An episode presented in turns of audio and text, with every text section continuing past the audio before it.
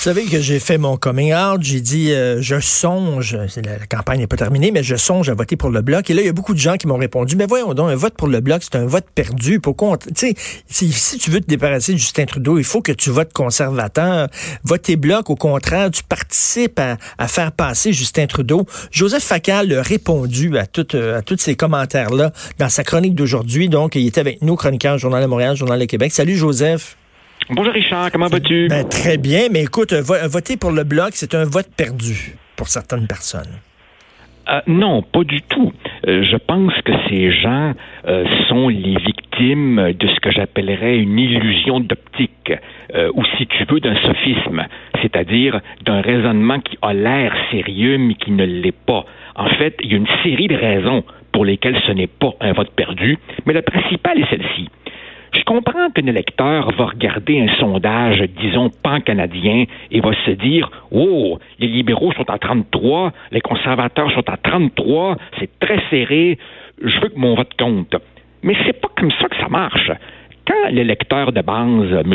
Thibouteau ou Mme Poitras, ira euh, dans son sous-sol d'école ou d'église, en fait, il va voter dans une circonscription précise, dans un comté précis. Et dans ce comté-là, il faut regarder qui sont les candidats de chaque parti et comment chaque parti est placé. Autrement dit, il y a les chiffres, disons, globaux, mais en réalité, au Canada, on a 338 petites élections locales ou, si tu veux, 78 euh, élections euh, locales au Québec. Et donc, pour que ton vote stratégique compte, ben, il faudrait d'abord évidemment que celui pour qui tu voudrais vraiment voter soit battu d'avance, puis il faudrait que les deux premiers dans ton comté soient tellement près l'un de l'autre que ton petit vote aurait une chance de faire basculer d'un bord ou de l'autre. Et il y a beaucoup de comtés où ça vraiment, ça va se produire. Et écoute, il y a des gens, bon, moi, j'y tiens beaucoup à la loi 21. Euh, euh, et il y a des gens qui disent, ben, si tu tiens tant que ça à la loi 21, il faut pas que Justin Trudeau remporte les élections parce que lui, il le dit, il va la contester avec toute la force de la machine. Donc, il faut que dans ton comté, euh, et que tu votes pour la personne qui est plus à même de débarquer Justin Trudeau, dont, si c'est le conservateur, c'est le conservateur. Si c'est si c'est le gars du bloc, tu sais, des votes stratégiques, on peut-tu voter selon nos convictions aussi? Ben, en fait, euh, si, si tu pousses le raisonnement euh, jusqu'au bout, si je fallait toujours voter pour celui qui va gagner, si je fallait toujours voter pour celui qui a le plus de chances de battre ben le gouvernement, ben là, c'est pas compliqué, hein? Abolissons tout de suite tous les petits partis, abolissons tout de suite ceux qui n'ont jamais gagné, et puis bravo pour la diversité d'opinion. Cela dit, Richard, si ton dada, c'est la laïcité, ben peut-être que le vote, justement, stratégique, ce serait de voter pour le seul parti qui défend la ben laïcité. oui. Parce que je pense pas, moi, que Jack Mitzing soit dans une position, soit d'une opinion tellement, tellement différente de, Justin Trudeau sur la laïcité. Jack Mitzing se retient, pour ne pas dire tout le mal qu'il pense de, la laïcité. Mais il le dit euh, hier que la loi 21 est une loi discriminatoire. Hein. Il le dit. Qu'est-ce que tu en penses d'Andrew Scheer? Est-ce que tu penses qu'effectivement Andrew Scheer, s'il est premier ministre, va respecter la loi 21 et ne pas s'en mêler? je pense qu'il va probablement euh, ne pas s'en... Je te dirais que son penchant personnel serait de ne pas s'en mêler. Mais il me semble d'abord et avant tout un politicien calculateur. Hmm. Et si il y a une opinion publique forte au Canada anglais qui lui pousse dans le dos en disant c'est épouvantable, c'est un crime contre l'humanité, il faut intervenir, ben là, tranquillement, pas vite, il lâchera du lest. Il se fera dire qu'il n'est pas un bon Canadien s'il ne défend pas la charte canadienne.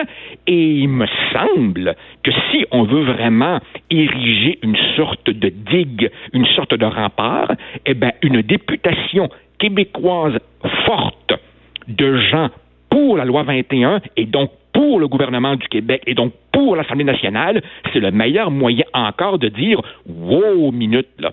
Et puis, je vais dire autre chose aussi, Richard, qui, me fatigue un peu. Parmi beaucoup de ces partisans du supposé vote tactique, beaucoup d'entre eux disent non, non, non, non, non, non, non, non, j'endosse pas les positions de M. Scheer, c'est juste un vote tactique. Ben, je m'excuse. Quand tu as hmm. acheté le frigidaire, là, tu prends le modèle sur le plancher tel qu'il est là.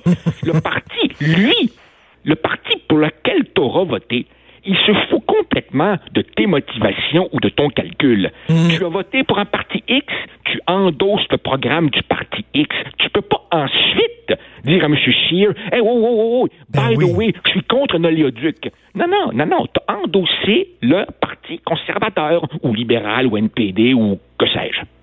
Et, tout à fait, tout à fait. Puis euh, écoute, il faut aussi euh, être cohérent, je crois, au Québec. Si on appuie la loi 21 à 70% puis on donne, mettons, je sais pas, le seulement 20% des votes, par exemple, euh, au seul parti qui défend bec et ongle la loi 21, ben les, les Canadiens anglais vont dire, ben regardez, finalement, les, les, les Québécois ne l'appuient pas tant que ça, cette loi-là, parce qu'ils ont pas voté pour le seul parti qui défendrait cette loi-là. Il on a aussi un, devoir d'être cohérent au Québec. Ah, ça, ça, pour ce qui est de la, pour ce qui est de la cohérence, Richard, ça, euh, ça soulève aussi un autre point que, j'aborde dans, mon texte de ce matin. Les mêmes personnes les mêmes personnes qui nous disent Oh non, la démocratie, c'est précieux, l'engagement citoyen, c'est une question de principe, absolument aller voter, même si le choix est pas très euh, euh, enchanteur. Les mêmes personnes qui nous plaident la participation au nom d'un principe sont les mêmes qui vont nous dire qu'il faut voter pour un compte fini parce qu'il est le mieux placé pour gagner dans le comté X ou Y. Non, non, c'est un principe, ça n'en est pas un?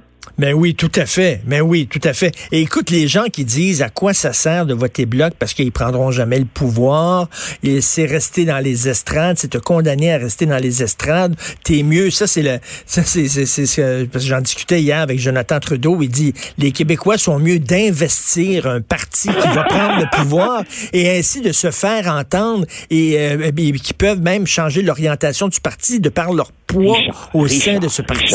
Richard, Richard, Richard, j'ai beaucoup d'estime. J'ai beaucoup d'estime pour notre notre collègue Jonathan Trudeau, mais ça fait quoi euh, un demi-siècle qu'on entend cet argument de la ah participation québécoise francophone au pouvoir fédéral? Ben je m'excuse. La dernière fois, la dernière fois que des Québécois francophones ont tenté d'amener le gouvernement fédéral à s'ouvrir un peu à un agenda québécois, c'était dans le temps de Brian Mulroney et de sa forte députation euh, québécoise francophone. On se rappelle comment ça s'est terminé par le fiasco du lac Minch et la démission du Lucien Bouchard. Historiquement, historiquement, je ne nie pas qu'il y a des bonnes personnes qui vont à Ottawa pour servir.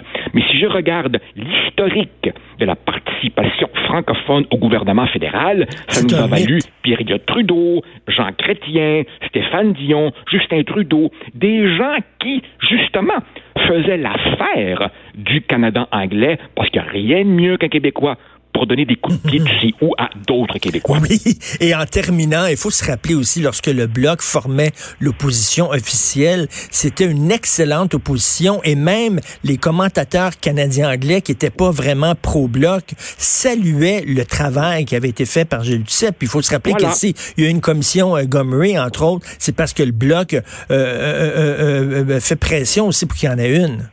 Exactement. Et, et d'ailleurs, n'excluons pas, n'excluons pas la possibilité d'un gouvernement fédéral minoritaire, donc relativement impuissant, avec un bloc bien représenté, puissant, euh, euh, arrimé sur les revendications du gouvernement du Québec et relayant les positions du seul Parlement élu par la majorité québécoise. C'est peut-être, pensez-y bien, c'est peut-être ça finalement le bon calcul. Pensez à nous pour une fois. C'est de la musique à mes oreilles. Alors je conseille à tout le monde de lire ton excellent texte. Bloc un vote perdu vraiment. Tu réponds. Écoute, tu me mets les mots dans la bouche. Tu réponds aux gens qui euh, m'abreuvent d'insultes depuis quelques jours. Merci Joseph. Ça marche Richard. À bientôt. merci Joseph Facal, chroniqueur Journal de Montréal, Journal de Québec.